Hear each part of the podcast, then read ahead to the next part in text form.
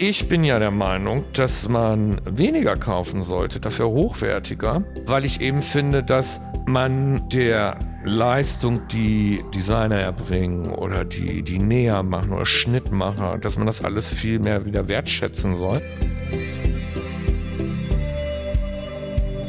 Herzlich willkommen bei Die Sucht zu sehen. In Folge 30 begrüßen wir Michael Michalski. Er wuchs in einem kleinen Dorf in Schleswig-Holstein auf und studierte nach dem Abitur Modedesign in London. Anschließend machte er Karriere als Designmanager bei Levi's, polierte dann die damals angestaubte Marke Adidas wieder auf Hochglanz und gründete schließlich sein eigenes Modelabel. Mittlerweile ist er außerdem sehr umtriebig im Bereich Produktdesign und betreibt die Agentur Design Lab, in der er andere Unternehmen berät. Er ist darüber hinaus Buchautor, Fernsehstar, PR-Naturtalent. Vor allem aber ist er seit vielen Jahren Kunstliebhaber und Sammler. Und darüber wird er heute mit uns sprechen. Wir freuen uns sehr, dass er bei uns ist. Herzlich willkommen bei Die Sucht zu sehen, Michael Michalski.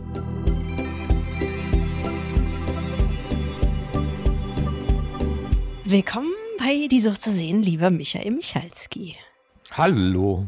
Wir beide kennen uns nicht, aber ich habe dich schon vor längerer Zeit das erste Mal hier in Berlin gesehen. Das muss irgendwann circa 2005 oder 2006 gewesen sein.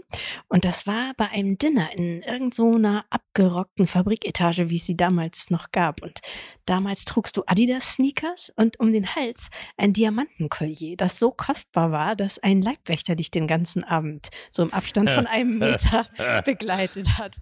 Fand ich sehr eindrücklich. Erinnerst du dich? Ja, das war meine aller, allererste Fashion Show, die ich gemacht habe. Und zwar im Januar 2007, weil ich bin ja 2006 nach Berlin gekommen, also ich bin jetzt 15 Jahre da. Und das Dinner, die lange Tafel, die war im ersten Stock von dem Gebäude, wo oben mein allererstes Büro, Strich, Atelier, Strich, Studio war.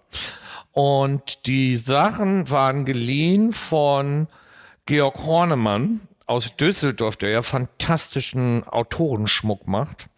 Und ähm, der hat mir jetzt immer mal versprochen, mir das zu leihen. Und ich hatte natürlich dann so eine Panik, dass das da irgendwer klaut. Und deshalb war aus Versicherungsgründen musste da jemand die ganze Zeit bei sein. Aber dann nach irgendwie, weiß ich nicht, äh, nachdem die Show zu Ende war und ähm, bevor es dann eben zur Aftershow-Party ging, dann habe ich den Schmuck auch wieder zurückgegeben, weil ich einfach Angst hatte, dass ich den vielleicht durch zu viel Alkoholkonsum auf der Tanzfläche vielleicht verlieren könnte. Ich fand das, wie gesagt, damals sehr eindrücklich. Ich kam nämlich aus München und ähm, sah das so und dachte, ach so, ist das hier in Berlin, ja. Das wäre toll gewesen. Damals war es aber noch nicht so. Aber inzwischen ist es, glaube ich, so. Also ich meine, hier werden ja auch laufend irgendwelche Juweliere überfallen, wo Autos in die Schaufenster fahren. Das stimmt. Äh, also scheinbar hat sich Berlin ja geändert. Es gibt ja scheinbar Leute, die sowas auch jetzt kaufen. Ich hatte es ja nur geliehen, muss ich sagen. Und du bist äh, seit damals und nach wie vor überzeugter Berliner. Bist du hier viel seitdem herumgekommen? Hat sich für dich sehr viel verändert oder bist du solche Auftritte eben schon längst gewöhnt? War das was Besonderes so im Nachhinein oder? Also grundsätzlich bin ich ja wie 50 Prozent der Bewohner dieser Stadt zugezogen. Diese Stadt hat sich ja, ja fast komplett einmal ausgetauscht. Und ähm, ich habe einen großen Freundeskreis und ich muss zu meiner Schande sagen, in dem Freundeskreis sind nur zwei Leute, die auch wirklich in Berlin geboren sind.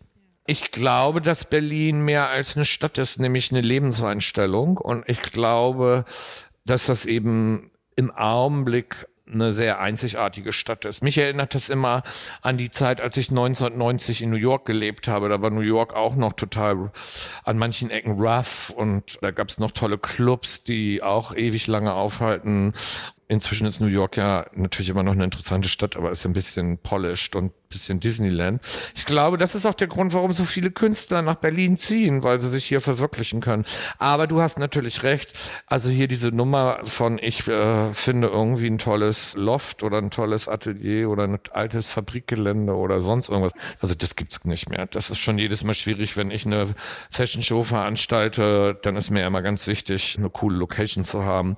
Das war eben vor 15 Jahren viel, viel einfacher. Ja. Sie ist ja gar nicht so oft Gegenstand deiner Interviews, aber du interessierst dich, wie ich las, schon seit deiner Schulzeit für Kunst. Sie war dein Leistungskurs und auch dein Prüfungsfach im Abitur, stimmt's? Also ich interessiere mich schon immer für Kunst, weil es mir als Kind schon ermöglicht hat, Sachen anders zu sehen oder Sachen zu entdecken, die ich noch nicht so gesehen habe. Und ich weiß auch noch, wie meine Eltern mich damals zur Documenta geschleppt haben mit meinem kleinen Bruder und ähm, wie mein kleiner Bruder auf dem Schoß von Joseph Beuys saß. Damals man ja, konnte man ja leider noch keine Selfies machen. Ich habe ich hab den auch ganz lange angequatscht, weil auch schon als kleiner Junge habe ich sehr viel geredet bei uns war das auch so, das gehörte irgendwie zum Erziehungsprogramm dazu, dass wir auch also regelmäßig ins Museum gegangen sind. Das war aber jetzt nicht so, dass wir da keine Lust drauf hatten. Es gibt ja auch Kinder, die wollen das gar nicht. Zum Beispiel mein Neffen kriegt man eigentlich gar nicht ins Museum, es sei denn, da ist irgendwas äh, Digitales. Und bei uns war das so, dass wir also auch gezielte Ausflüge gemacht haben und mich hat das schon immer interessiert ich bin ja auf dem Dorf aufgewachsen und ich äh, bin ein großer Nutznießer des ähm, Büchereibusses. Ich habe mich da jahrelang durch diesen Bücherbus durchgearbeitet. Der wurde gefahren von so einem Bibliothekar, der dann so eine Assistentin hatte und der musste wahrscheinlich äh, auf diesen Dörfern dann nur Liebesromane ausleihen. Und ich habe mich als Jugendlicher praktisch durch alle Themenfelder der Kunst gearbeitet und zwar immer nach Themenfeld. Also zum Beispiel habe ich dann mal irgendwas über Jugendstil gelesen, was weiß ich, in irgendeiner Illustrierten oder so. Und dann bin ich zu dem hingegangen, der kam jetzt äh, zweimal im Monat und gesagt, bringen Sie mir bitte jedes Buch zum Thema Jugendstil. Und diese Bücher für diese Busse kamen ja aus der Zentralbibliothek in Kiel. Und der fand das natürlich toll. Der ich stand auch, auch schon an meiner Bushaltestelle, da war der Bus noch gar nicht da. Der kam immer ja, glaube ich, 14 Uhr oder so. Ich stand 10 vor schon immer da. Und man hatte ja dann so ein Heft. Da wurden ja dann immer so Zettel ausgerissen, ein für die, für Bücherei, ein für sich selber so habe ich mich da bis zum Abitur da durch äh, alle Bereiche durchgearbeitet, die mich da interessiert haben. Und das war also neben Kunst auch Architektur. Wenn ich nicht Modedesigner geworden wäre, wäre ich ja auch Architekt geworden. Das interessiert mich auch sehr. Ich glaube, Leute, die das jetzt so hören, die können sich das gar nicht mehr vorstellen. Ich meine, heute hast du das ja alles at the click of a button. Und zwar, du kannst ja äh, in jedes Museum der Welt kannst ja im Augenblick von zu Hause aus gehen. Und damals war das aber ja noch richtig, noch ein Tick mehr aufregend, ja. Da hat man sich dann eben gefreut, wenn man nach London gefahren ist, um in, eine, in die Tate Gallery zu gehen oder sowas. Ich habe Kunst-Abi gemacht und ich hatte auch 15 Punkte. Das beste Kunstabi in ganz Schleswig-Holstein. Ich weiß auch noch, welche Themen ich hatte. Ja. und zwar einmal Andy Warhol im Pop Art, weil der fasziniert mich bis heute noch. Ich lese gerade diesen krassen Wälzer über den, diese neue Biografie, die ist aber echt schwer zu lesen. Die habe ich schon seit dem zweiten Lockdown zu Hause liegen und ich bin jetzt auf Seite 500. Das Ding hat aber auch 1000 Seiten. Und dann mein zweites Thema war das Bauhaus und da musste ich eine Bilderkritik machen von dem Bild von Oskar Schlemmer, die Schüler im Treppenhaus. Ja, Glückwunsch, 15 Punkte. Du hast nach dem Abitur trotzdem nicht die Laufbahn in der Kunst eingeschlagen, sondern bekanntlich als Modedesigner. Und heute kennen dich vielleicht einige auch aus dem Fernsehen, als Juror in diversen Fernsehformaten. Du hast dich aber mittlerweile auch in ganz vielen anderen kreativen Disziplinen erfolgreich betätigt. Die bildende Kunst ausgenommen, weil du das als Anmaßung empfunden hättest? Also, das ist eine schwierige Frage. Ich bewundere Künstler. Ich bin ja auch mit einigen befreundet und ganz besonders toll finde ich ja auch Atelierbesuche zu machen, weil man sich ja oft fragt, wo entsteht denn die Kunst, die ich mir jetzt hier gerade angucke und äh, wie kommt denn jemand da drauf oder wie wird das denn überhaupt produziert und so, ja. Und das macht mir wahnsinnig viel Spaß und es gibt ja inzwischen auch irre viel Kunst und natürlich auch irre viel nicht so gute Kunst. Und ich entdecke da eben gerne wirklich auch immer neue, neue Sachen. Aber ich würde mir jetzt nicht anmaßen, Künstler zu sein. Du sammelst dafür Kunst, hauptsächlich ja. Vintage-Fotografieren, aber auch Gemälde und Skulpturen. Hauptsache Schwarz. Schwarz oder schwarz-weiß, richtig? Ja. Wann begann diese Vorliebe? Ist das eine ästhetische Entscheidung gewesen oder eine konzeptuelle? Wie, wovon ist es geprägt? Also das ist eine Kombination von beiden. Ich bin unheimlich geprägt von Schwarz-Weiß-Fotografie in der Mode auch, weil ich ähm, finde, das ist nochmal eine Königsdisziplin, wenn ein guter Modefotograf was schwarz-weiß darstellt und man sich trotzdem vorstellen kann, eigentlich, welche Farbe das Kleid hatte oder was für eine Struktur das hat. So habe ich eben angefangen, als ich damals äh, Global Creative Director bei Adidas war und mir das leisten konnte oder anfangen konnte mir das zu leisten, Fotografien zu sammeln und nur Vintage-Fotografien. Und ich habe ehrlich gesagt auch erst mit Fashion Photography angefangen oder eben mit Fotografen, die sehr nah an Fashion-Fotografie waren. Also zum Beispiel mein aller, allererstes Bild, was ich hier gekauft habe, ist von Horst P. Horst und das heißt Wax Beauty. Das ist so eine Frau, die ist von oben bis unten mit Wachs eingelegt in so einem Schönheitssalon. Das ist so aus den 30er Jahren und ähm, das ist sogar ja heutzutage noch aktueller, als es damals war hatte auch das große Glück, den Rudolf Kicken zu kennen, der ähm, mit seiner Galerie Kicken ja wirklich äh, die führende Galerie in Fotografie ist so wird es dann immer mehr zu so einer Art Sucht. Und dann parallel dazu habe ich natürlich dann auch entdeckt, irgendwann mal, dass man auch bei Auktionshäusern gut kaufen kann. Da hat man ja am Anfang auch so eine Schwellenangst irgendwie, weil man kennt das ja nur aus dem Fernsehen, so Bietergefecht, Leute mit Pappkarten, irgendwie vorne ein Mann oder eine Frau mit dem Hammer und alles ist laut und hektisch und man lässt sich mitreißen. Ja, man lässt sich mitreißen, aber das ist ja nicht so, dass man sich da so automatisch reintraut. Und auch so, wenn man anfängt, Kunst zu sammeln, traut man sich ja automatisch auch nicht unbedingt in eine Galerie. Ich glaube, das muss man ja keinem beschreiben, dass wenn man vielleicht nicht richtig angezogen ist, in die falsche Galerie geht, dass man da erstmal einen abfälligen Blick bekommt, ne? obwohl man sich vielleicht die ganze Ausstellung leisten könnte. Der Rudolf Kicken war eben ganz, ganz anders. Der hat, über den hatte ich gelesen in der AD. Dann habe ich einfach mal einen Termin bei dem gemacht und dann habe ich irgendwie, weiß ich nicht, ich glaube sechs oder acht Stunden bei dem gesessen. Und der hat mich noch viel mehr angefixt. Jedes Mal, wenn ich in Berlin war, war ich bei ihm. Also der war ja auch super gastfreundschaftlich. Das war ein ganz, ganz toller Mensch, nicht nur ein toller Galerist. Ja, so habe ich eigentlich nur Vintage Photography gesammelt und nur Black and White. Und dann dachte ich mir irgendwann mal, einer meiner besten Freunde, der hat eine Riesensammlung und der ist immer überall und weiß auch immer überall alles und der hat mich dann auch überall mit hingeschleppt. Irgendwann habe ich dann mal was gesehen und dachte, okay, das könnte ja auch ehrlich gesagt ästhetisch zu den anderen Sachen passen. Dann habe ich mich immer aber entschlossen, andere Arbeiten als Fotoarbeiten müssen bei mir immer schwarz-weiß sein. Also hauptsächlich schwarz. Also es muss ein großer Schwarzanteil da drin sein. Ich schlafe auch in weißer Bettwäsche, weil ich den ganzen Tag mit Farben zu tun habe und Strukturen und ich auch in Farbe träume. Vielleicht ist das auch der Grund, warum ich Schwarz-Weiß-Fotografie so toll finde. Deshalb ist meine Wohnung auch komplett monochrom eingerichtet. Also meine Freunde wollen mir jedes Mal einreden, man müsste doch sich jetzt mal die Wände anmalen, weil äh, jeder Pharaoh und Ball Farben hat. ja. Und ich bin da eisenhart auf an vorderster Front in meinem Freundeskreis inzwischen der Einzige, der immer noch dieses White Cube Konzept an den Wänden äh, favorisiert. Ich habe in einem Interview äh, mit dir gehört, das war nämlich in einem Podcast, dass du dich für Zoom-Konferenzen ganz gerne mal, apropos äh, Wände, vor deinen expliziteren Fotografien postierst, um die anderen Konferenzteilnehmer zu verblüffen. Was ich gemacht habe, ist, es hat ja keiner wissen können, dass es mehrere Lockdowns geben würde und da habe ich dann regelmäßig meine Artworks ausgetauscht, weil ich habe natürlich auch nur begrenzte Hängfläche.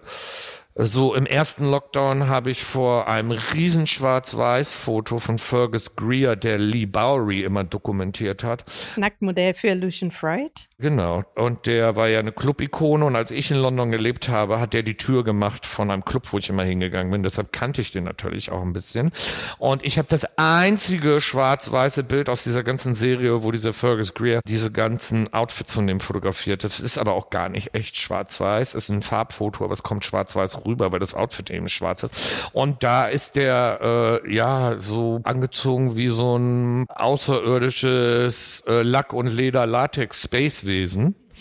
Viele Leute finden das verstörend, weil es auch noch um Distortion geht. Die Gliedmaßen sind verändert, weil er eben auch nur eine Skulptur ist. Und das war am Anfang dann schon immer so ein bisschen so, hm, hm, hm.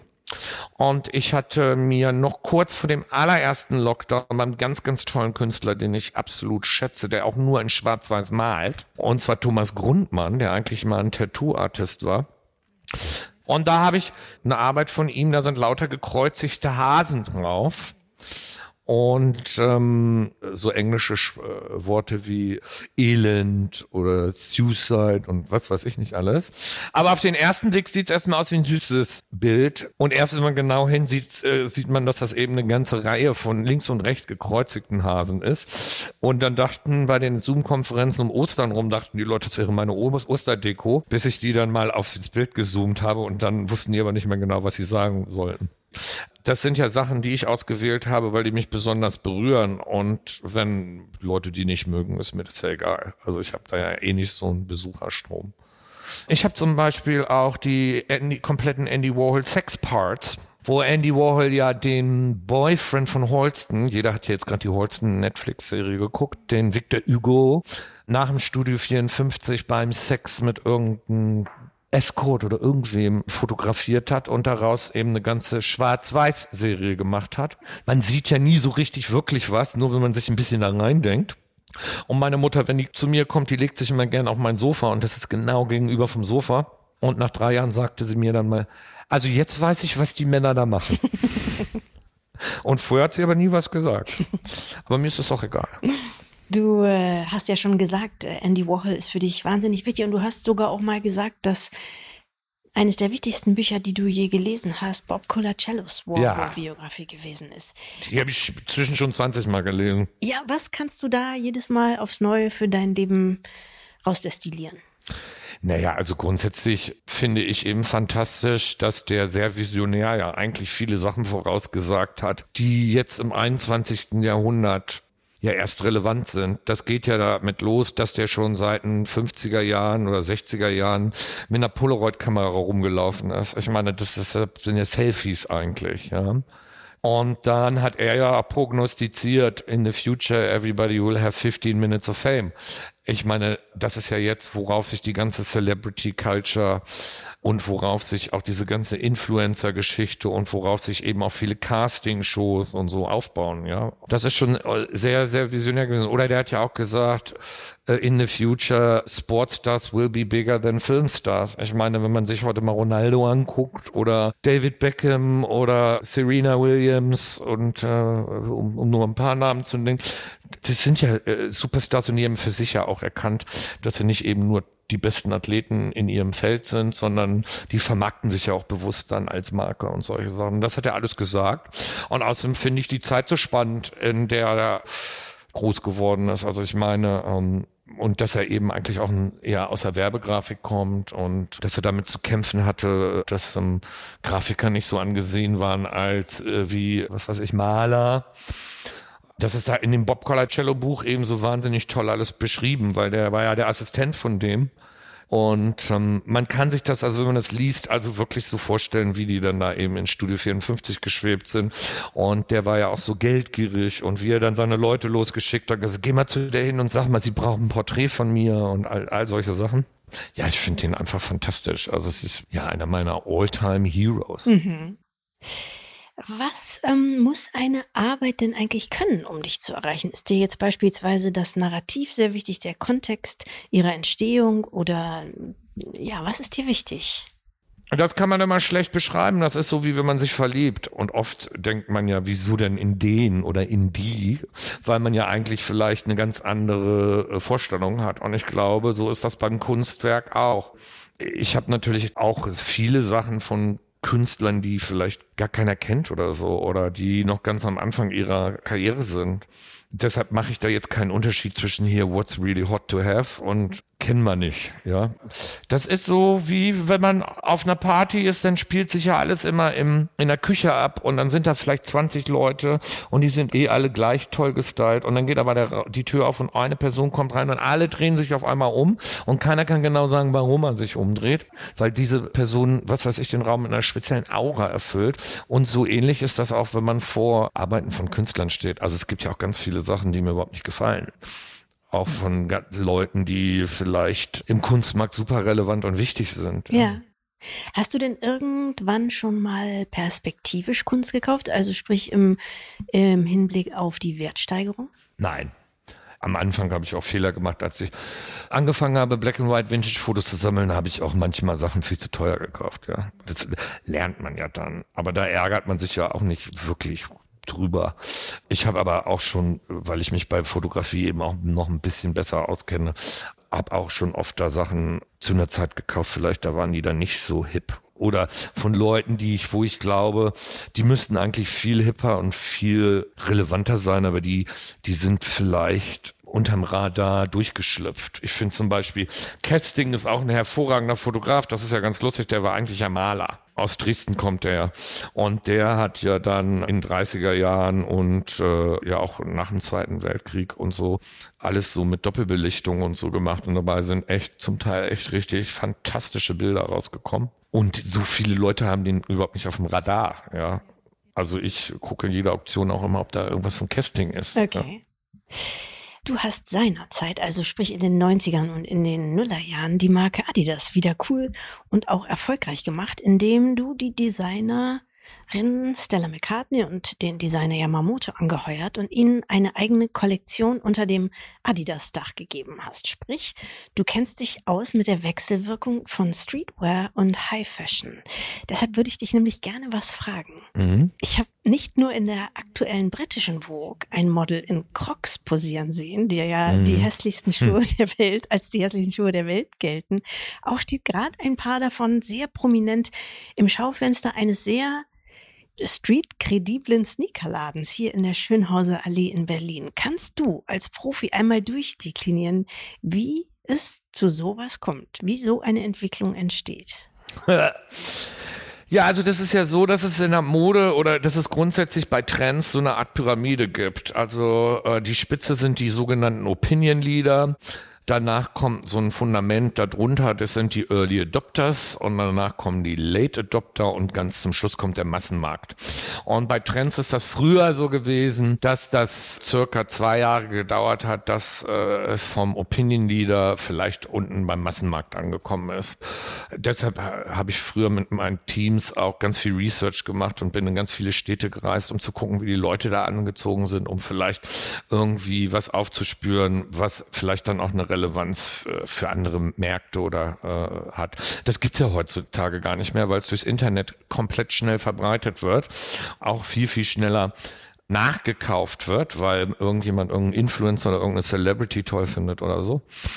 Und deshalb Mode äh, entsteht ja auch durch Antitrends. Also wenn was total in ist, ist es ja für die Opinion Leader überhaupt nicht mehr äh, relevant, weil die wollen ja dann nicht, dass alle so aussehen wie die. Deshalb machen die ja oft die entgegengesetzte Bewegung und suchen sich Sachen raus, einzelne Produkte und setzen die dann praktisch mit ihren Klamotten zum Look irgendwie neu zusammen.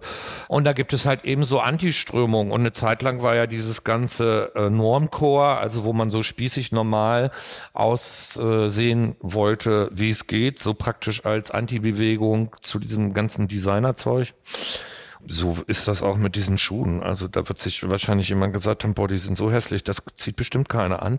Aber inzwischen machen die ja Kollaborationen, ich glaube sogar mit Balenciaga und allen möglichen Leuten. Ne?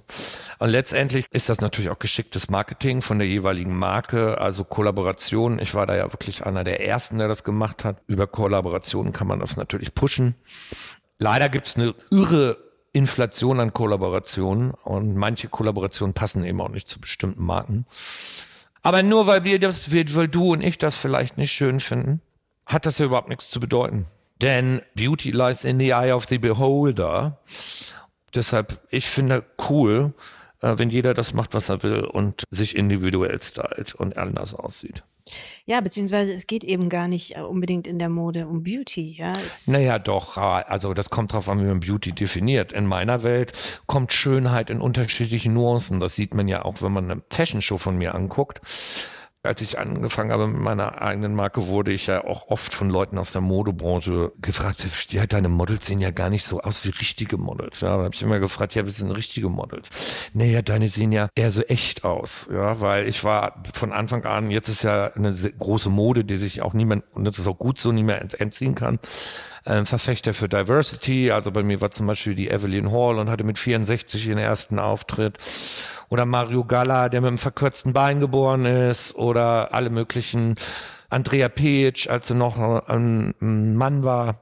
Also deshalb für mich kommt Schönheit in so vielen Nuancen, während es natürlich dann auch durch Designer gibt, die einen bestimmten Schönheitsideal hinterherhecheln. Aber das muss ja auch jeder für sich selbst wissen. Du hast gesagt, durch die Corona-Pandemie sind fast alle Modetrends hinfällig geworden. Ja. Und sogar, hast du gesagt, bist du ganz froh darüber, wenn Menschen weniger Kleidung kaufen, jedenfalls eine bestimmte Art von Kleidung.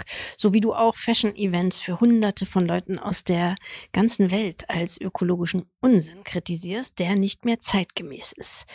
Ja, deshalb zeige ich ja meine Fashion-Shows inzwischen auch äh, an Avataren. Ja.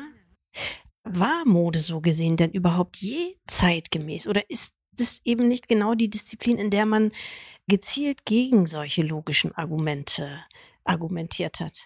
Eigentlich nein. Also alles ist richtig zu seiner Zeit. Was ich ja absolut hasse, ist, wenn Leute sagen, ja, früher war alles besser, weil man das ja gar nicht weiß. Und ich eben auch jemand bin, der im Jetzt lebt und wahnsinnig neugierig ist, was als nächstes kommt.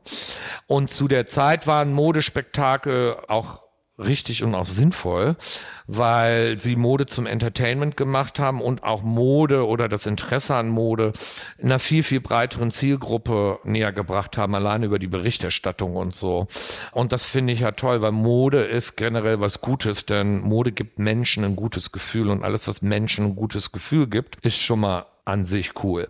Aber was natürlich ein bisschen aus dem Ruder gelaufen ist, und da haben wir eben ja kurz drüber gesprochen, ist die Schnelllebigkeit von Trends. Also als ich anfing als Designer bei Levi's 1992 zu arbeiten, gab es eben zwei Kollektionen. Es gab Frühjahr Sommer und Herbst Winter.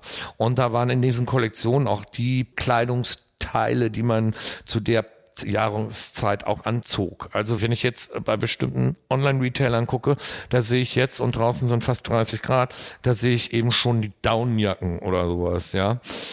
Und Früher war es eben auch so, dass ein Trend eben lange, länger anhielt. Das habe ich ja auch versucht bei dieser Trendpyramide zu erklären. Und heute brennen die viel schneller durch das dauert viel kürzer, bis die wirklich platt sind. Dadurch ist die Modeindustrie selbst in so einer Art Hamsterrad, hat, haben die sich selbst manövriert und ähm, bringen ja immer mehr Kollektionen raus. Also ich meine, man fragt sich ja immer, wer soll denn das alles kaufen? Vor allen Dingen, es kommt irgendwie gerade auf den Markt und man hat das Gefühl, sechs Wochen später ist es schon on sale. Äh, gerade auch im Luxusbereich und so, wo man sich dann denkt, ja, dann warte ich doch gleich von Anfang an, bis es auf sale ist. Und es gibt ja nun äh, Leute, die bieten alle zwei Wochen eine neue Kollektion an. Das ist ja totaler Schwachsinn. Dadurch, dass Mode ja auch demokratisiert wurde, was ja eigentlich auch sehr gut ist und nicht mehr nur für betuchte Leute zugänglich ist, sowas wie das vielleicht noch in 70er und 80er Jahren war. Also Trends sind natürlich auch viele Leute äh, so gepolt und dahin verleitet worden zu denken, je mehr ich kaufe, desto besser. Ich meine, ich wohne gegenüber von so einem Youth Hostel, wo die ganzen Klassenfahrten übernachten, die nach Berlin kommen. Wenn ich abends nach Hause komme, dann sehe ich Heere von Leuten, die eben mindestens fünf, sechs, sieben dunkelbraune Tüten mit einem türkisfarbenen Aufdruck haben, wo man schon gleich weiß, dass sie die, die Hälfte davon wahrscheinlich nie anziehen werden. Ja? Also eine von den Fast Fashion Ketten. Genau. Und und ich bin ja der Meinung, dass man weniger kaufen sollte, dafür hochwertiger. Deshalb zeige ich ja auch seit fünf Jahren einen radikalen Gegenentwurf zur Ready-to-Wear, nämlich Atelier Michalski. Das ist Maßschneiderei. Weil ich eben finde, dass man der Leistung, die zum Beispiel Designer erbringen oder die, die Näher machen oder Schnittmacher, dass man das alles viel mehr wieder wertschätzen soll.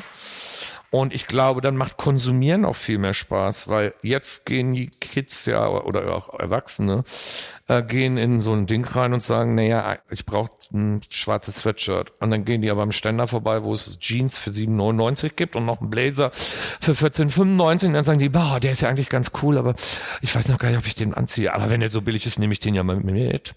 Und ich meine, als ich Teenager war, ich bin äh, wochenlang in irgendwelche Läden gepilgert und habe geguckt, ob mein Lieblingsteil da noch ist und habe dann gehofft, dass das im Winter Schlussverkauf dann da ist. Das ist ja ein ganz anderes Konsumverhalten. Ich bin ja nicht gegen Konsum. Ich finde nur, mein Konsum sollte wieder Genuss sein und ähm, wieder Spaß machen. Es ist aber gut, dass du mich darauf ansprichst. Wir haben 23.09. kommt ein neues Buch, das heißt Minimal Style. Wie du mit einfachen Mitteln maximale Wirkung erzählst. Ah, ein Beratungsbuch sozusagen. Ja. Wer ist die Zielgruppe? Jeder, der sich für Mode interessiert und daran interessiert ist, wie man vielleicht Mode ab sofort konsumieren sollte, äh, wenn man bedenkt, ja, wie es unserem Planeten zum Beispiel geht und so weiter und so fort. Es gibt ja tausende von Gründen, warum man Mode anders konsumieren kann. Aber ich sage ja nicht, die Leute sollen nichts mehr kaufen. Wo erscheint das, Michael? Das darf ich dir noch nicht sagen. Im Buchladen kann man ja dann fragen. Das neue Buch von Michael Michalski, Minimal Style, 23.09. Okay. Wir sind ja hier bei Die Sucht zu sehen nicht zufällig auf dich gekommen. Du versteigerst nämlich gerade bei Griesebach eine ganz besondere Sammlung. Und zwar die Ausgaben des amerikanischen Magazins Visionaire, wobei das Wort Magazin trifft es nicht so ganz richtig. Erzähl uns doch bitte mal, was genau ist Visionaire und was macht es so besonders? Also es ist äh, doch ein Magazin, aber nicht so ein Magazin, wie wir das kennen, aus Papier und zweidimensional, sondern um, oft oder meistens dreidimensional. Es hat immer ein Thema, es hat immer Kollaborationen, äh, manchmal mit Marken, manchmal äh, mit Künstlern, also Fotografen. Und es ist total außergewöhnlich. Ich habe sowas noch nie gesehen. Ich habe das entdeckt in 90er Jahren in Tokio, als ich äh, auf einem Business-Trip da war, weil ich war ja früher sehr, sehr viel in Japan, als ich mit Yoji zusammengearbeitet habe. Und da dachte ich, äh, was ist das denn? Das gab es auch in so einem Magazinladen. Und dann dachte ich so, wie eine schwarze Truhe. Und dann äh, war das das äh, Visionär-Magazin Light, also Licht. Und da war der Co-Editor Tom Ford und das war das Magazin war eben in einer schwarzen Acrylbox und dann war das wie so ein Fotografen-Lichttisch. Also da waren dann, was nicht, zwölf Batterien drin. Und dann waren da ganz viele Slides, ähnlich wie ein Dia, aber ein anderes Format. Man musste diesen Lichttisch anmachen und dann gab es eben ungefähr so 50 Arbeiten von 50 verschiedenen Künstlern. Fotografen, Stylisten, Designern zum Thema Licht. Und da war ich so angefixt, dass ich dann angefangen habe, die zu sammeln und habe das auch jahrelang gemacht und habe das aber vor ein paar Jahren aufgehört, weil ich fand, die haben das ja äh, so toll extrem ausgespielt, da gibt's ja wirklich alles, dass es dann zum Schluss anfing, sich zu wiederholen, beziehungsweise die, ich fand es zum Schluss nicht mehr so ganz so cool. Früher waren die sehr wählerisch, wenn sie ähm, Unternehmen mit an Bord genommen haben für eine Kollaboration. Aber zum Ende hin hat man dann eben auch gesagt, na ja, okay, wieso macht jetzt Marke XYZ eine Kollaboration mit Visionär? Passt ja eigentlich gar nicht so. Und dann habe ich irgendwann mal aufgehört, das zu sammeln. Und da ich, äh, ich finde am Sammeln grundsätzlich das Zusammentragen ja auch immer den schönsten Prozess. Da habe ich mir überlegt, ähm, da ich das ja jetzt nicht weiter sammle, dass ich äh, das vielleicht auch anderen Leuten zugänglich machen möchte. Und das ist schon super inspirierend, wie man eben ein Magazin eben auch anders machen kann, als so wie wir das kennen. Das sind Kunstobjekte, Kultobjekte. Von welchem trennst du dich mit, mit dem schwersten Herzen? Gibt es da eins? Nee, weil wenn ich mich mal zu einer Trennung entschlossen habe, das ist auch im Privatleben so, dann äh, ist das bei mir besiegelt. Aber es gibt natürlich welche, die sind meine absoluten Lieblingsvisionärs. Äh, ist ja, wenn man das über so viele Jahre sammelt, ist ja klar, dass einem nicht jede Ausgabe genauso begeistert wie die andere. Sensationell gut finde ich natürlich das Tom Ford. Ach, das ist dabei, ja? Ja, das hm. ist halt super, super, super toll. Dann gibt es eins, das heißt Travel, das ist äh, in Kollaboration mit MS, das ist super toll. Dann gibt es ein ganz, ganz tolles von Fendi, das, oder ein Collab mit Fendi. Und ganz besonders schön ist das von Karl Lagerfeld, das heißt des Kaisers neuen Kleider. Dementsprechend sind da nur Nacktaufnahmen drin, weil, und das ganze Visionär ist halt von ihm und das kommt in so einer, in so einem Holzkoffer, wie so früher so ein Tuschekasten war. Und das sind ganz tolle Schwarz-Weiß-Fotografien. Aber auch die anderen sind cool. Dann kommen wir jetzt zu den beiden Fragen, die wir vielen Interviewten hier in diesem Podcast stellen. Die erste lautet, welches, Michael, ist dein Lieblingsmuseum und warum? In Berlin nee, ist kann so, überall sein. Okay, also, äh, aber da ich ja in der letzten, äh, man ja kaum noch reisen kann, habe ich, ich meine, ich gehe in Berlin sowieso regelmäßig ins Museum. Und was vollkommen, vollkommen underrated ist, ist die Gemäldegalerie in Berlin beim Kunstforum. Da hatte ich übrigens auch schon mal eine Fashion Show drin. Das war auch ganz toll. Aber da gehe ich zum Beispiel hin, wenn besonders grauer Tag ist oder so. Und da hängen also so viele tolle Meisterwerke. Ich, ich glaube, den meisten Leuten ist das gar nicht bewusst, weil das ein bisschen. Ist so ein bisschen versteckt. Ja, ja aber das ist sensationell gut. Der Jungbrunnen hängt da von Krane und mehrere Arbeiten. Ich finde ja den heiligen Sebastian so toll, wie der in der, in der, Malerei dargestellt wird, weil das ja so ein, eigentlich eine sehr homoerotische äh, Komponente hat und die haben mehrere äh, Werke von verschiedensten Künstlern. Ähm, wo gehe ich noch gerne hin? Also in London finde ich natürlich das äh, New Tate toll. In New York natürlich das MoMA in Louvre, ehrlich gesagt, war ich auch schon ein paar Mal, aber das ist mir irgendwie zu stressig. Zu viele Touristen. Es ist einfach zu groß. Und dann bin ich natürlich in Berlin auch übrigens auch underrated. Die Berlinische Galerie, also das Museum des Landes Berlin. Da sind auch oft ziemlich gute Ausstellungen ja. drin. Und jetzt kommt die letzte Frage. Ähm, welches von allen Kunstwerken auf der Welt ist dein Liebstes? Also welches würdest du gerne besitzen, wenn du dürftest und könntest? Boah, das ist schwierig. Also ich träume ja noch mal eines Tages von Gilbert und George. Also da finde ich aber auch die 80er Jahre Sachen am tollsten. Die sind natürlich auch meistens schwarz-weiß. Dann finde ich George Kondo auch super toll. Annie Warhol, aber gerne äh, 60s, 70s. Ja, ist doch schon mal eine Liste. Deshalb spiele ich auch immer Euro-Jackpot. Ich glaube, dieses Wochenende gibt es 90 Millionen zu gewinnen. Dann drücken wir mal die Daumen. Ja, ich weiß auch schon genau, wo ich welches Bild hinhängen würde. Und dann würde ich, also ich, ich glaube, das erste, was ich mir kaufen würde, wäre wahrscheinlich eine Arbeit von Gilbert und George. Die finde ich so fantastisch. Okay. Dann drücken wir mal die Daumen für deine Dass ich gewinne am, morgen, ja, am Freitag. Ja. Und ähm, danken dir sehr für dieses schöne, interessante Gespräch, lieber Michael. Gerne, hat Spaß gemacht. Schon zu Ende? Ja. Ach schade, das ging ja schnell. Das war Folge 30 von Die Sucht zu sehen. Wir freuen uns schon auf die nächsten Gäste und auf Sie. Alle zwei Wochen auf griesebach.com, Spotify, Apple und iTunes und überall, wo es Podcasts gibt.